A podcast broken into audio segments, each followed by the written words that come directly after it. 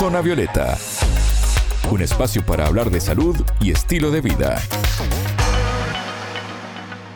Bienvenidos a Zona Violeta, el programa de Sputnik. Es un gusto recibirlos. Martín González los saluda desde Montevideo. Recibimos a Anabela Aparicio. ¿Cómo andas, Anabela? Bienvenida. Bien, Martín, muchas gracias. El felino más grande de América llega a la Corte Suprema Argentina para defender su hogar. Les contamos más detalles sobre el tema. Zona Violeta, los rostros de la noticia.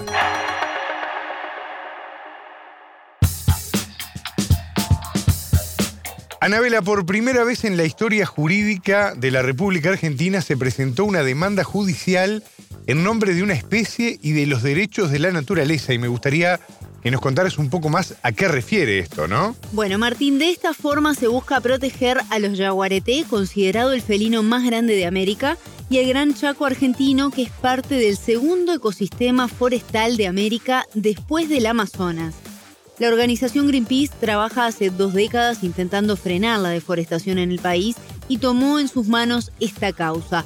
Hablamos sobre el tema con el argentino Hernán Giardini, coordinador de la campaña de protección de bosques de Greenpeace Argentina.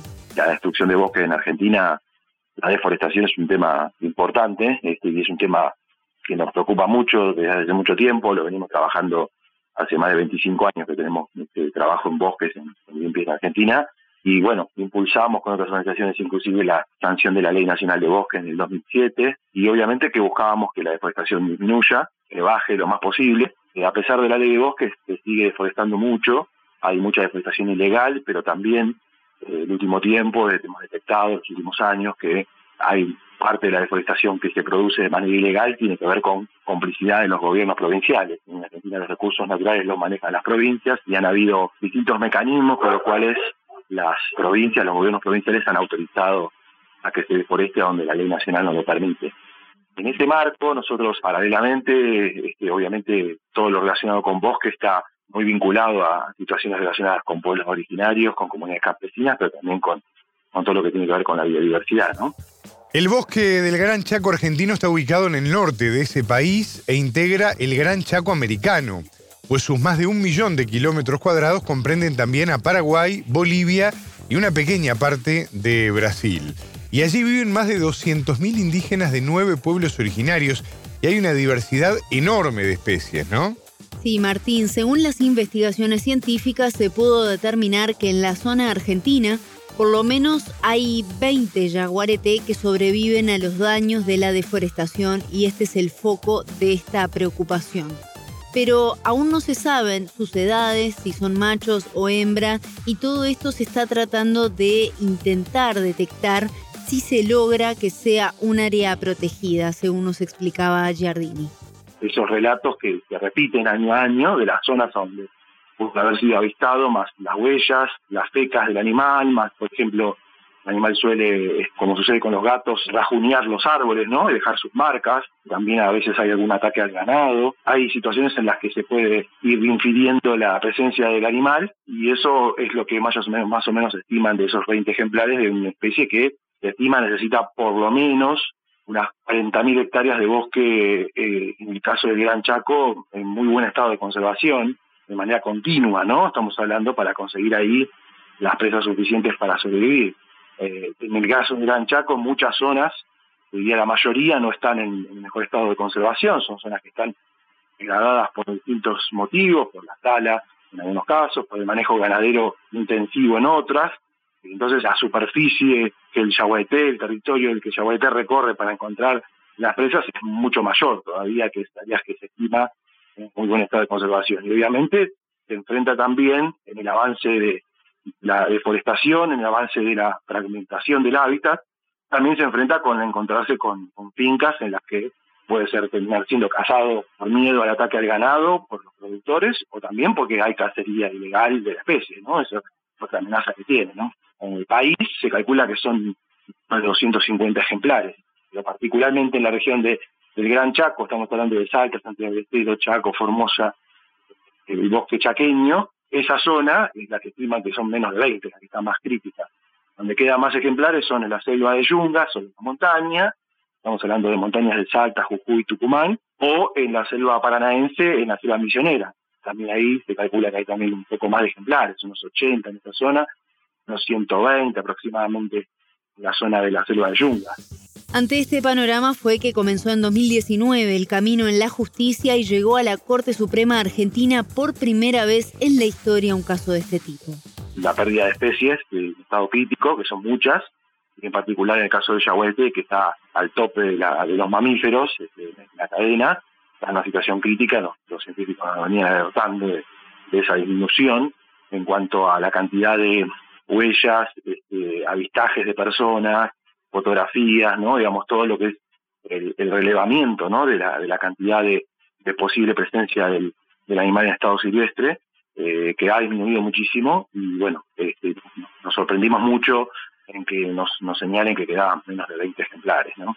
En ese marco, en el año 2019, nosotros eh, decidimos presentar en la Corte Suprema de Justicia un amparo en, defensa de la especie yapueté como tal, este, en función de esa especie está protegida por ley nacional como monumento natural nacional, básicamente en, lo que tiene que ver como la ley de parques nacionales, ¿no? El manejo de, parques nacionales. Ahora la especie está protegida, pero claramente no está protegido su hábitat, está siendo destruido de manera ilegal en muchos casos, en algunos casos con complicidad de los propios gobiernos provinciales y por eso nosotros en ese marco de que la protección de, digamos, de su hábitat es fundamental para que pueda sobrevivir, teniendo en cuenta que es una especie que necesita amplias superficies de bosque en buen estado de conservación para poder encontrar las presas, para poder sobrevivir en su territorio, que la fragmentación del bosque, la destrucción del bosque, la degradación, la fragmentación y la deforestación está poniéndolo en serio peligro, presentamos este amparo en la Corte contra los gobiernos de Salta, Santiago del Estero, Chaco, Formosa y el gobierno nacional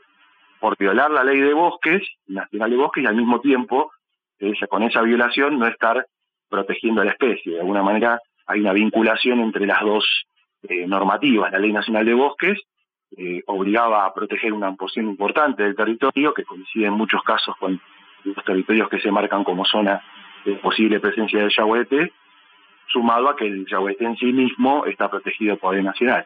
Tuvimos ese amparo en el año 2019, en el que solicitamos que haya básicamente deforestación cero en los territorios del yahuete, que no se pueda permitir deforestar en esas zonas, y por otro lado, eh, paralelo a ese amparo, en el mismo amparo, hay una medida cautelar que implica eh, la Corte, sabiendo que no tiene plazos para, para definir ninguno de los fallos, no tiene un plazo determinado, le pedimos a la Corte que haya una medida cautelar, básicamente la suspensión de los desmontes hasta tanto resuelva el tema de fondo, porque obviamente que si la Corte fallara dentro de 20 años que teníamos razón, probablemente sea tarde, ¿no? En 2022 la Corte anunció que este será uno de los cuatro casos a los que convocará audiencia pública informativa. Esto permite a la justicia obtener más detalle en diálogo cara a cara con los demandantes y demandados y también permite la posibilidad de sumar información a la causa. Hasta el momento no se tiene fecha de la audiencia, pero se prevé sea para el último cuatrimestre del 2022 hemos hecho hace un mes una, nueva presentación a la, con más información, con más este, eh, información desde el punto de vista jurídico, pero también desde el punto de vista eh, de pruebas de cómo se viola la normativa, de, mapas, de imágenes satelitales, de fotografías, ¿no? O sea, toda una documentación de, lo que es este, la deforestación en esos territorios, más información relacionada a aspectos jurídicos de derechos de la naturaleza, de lo que tiene que ver con la protección de, la biodiversidad, la firma de acuerdos internacionales que ha hecho Argentina, protección de la biodiversidad y especies en peligro de extinción, o sea, varias cuestiones jurídicas, pero también de, pruebas de cómo se está destruyendo el hábitat de, los, últimos 20 yaguaretés que estiman los científicos que quedan en la, la región chaqueña, ¿no? Anabela, saliendo un poco del tema judicial, me interesa conocer más sobre la importancia que tiene el yaguareté como especie para nuestro ambiente y nuestra vida cotidiana. ¿Qué significancia tiene? Es el rey de nuestros bosques en América y su presencia o ausencia en estos espacios naturales demuestra qué tan sano puede estar ese bosque. Así lo explica claramente Giardini. Como muchas especies que están en estado crítico, eh, son el reflejo de una crisis de biodiversidad que tenemos a nivel global, así como tenemos una crisis climática. Otra de las grandes crisis que tenemos es una masiva extinción de especies y las consecuencias que tiene la extinción de una especie es muy difícil de medir, medir en el sentido de el impacto que pueden tener, ¿no? Porque estamos hablando de un desequilibrio, cada especie está equilibrada con otras en, lo que es un ecosistema, y el desequilibrio que puede generar la pérdida de una especie tiene que ver con un desequilibrio que es una cadena de desequilibrios que no sabemos a dónde termina, ¿no? No sabemos a dónde termina en función de una especie que desaparece, puede implicar que otras especies se multipliquen de más, o puede implicar que otras especies también desaparezcan, ¿no?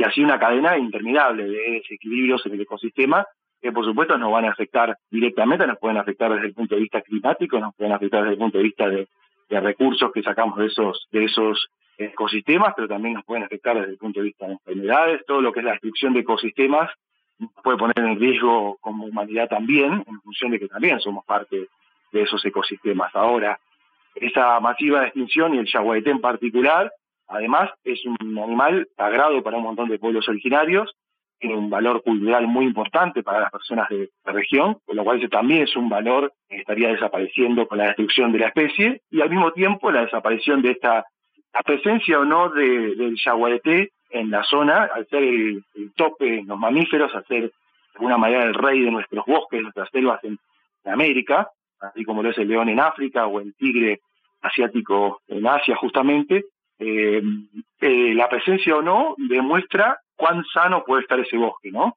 Este, la, no presencia demuestra, eh, la desaparición demuestra un bosque que está siendo eh, destruido, está siendo degradado, que, está, que va perdiendo calidad.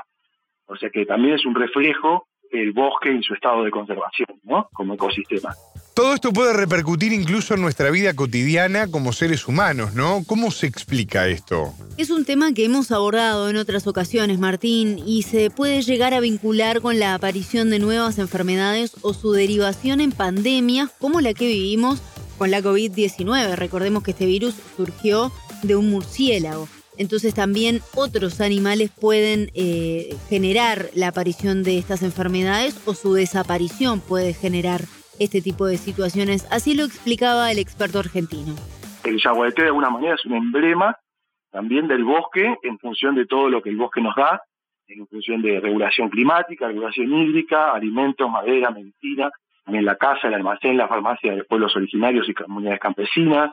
O sea, el bosque, la verdad, tiene como ecosistema un montón de valores que trascienden a la biodiversidad. La destrucción de los bosques hoy no solo nos puede generar enfermedades y ser el, primer paso para una futura pandemia, sino también este, puede ser la cura de un montón de enfermedades que hoy estamos dilapidando con la deforestación, que en muchos casos, en la mayoría de los casos, la deforestación se está dando por, por eh, destrucción de bosques, por ganadería, por agricultura, por soja, ganadería, que en gran medida ahí hay un impacto global porque se exporta a Europa, China, ¿no? Estamos en, en, es un país que exporta mucho, ¿no?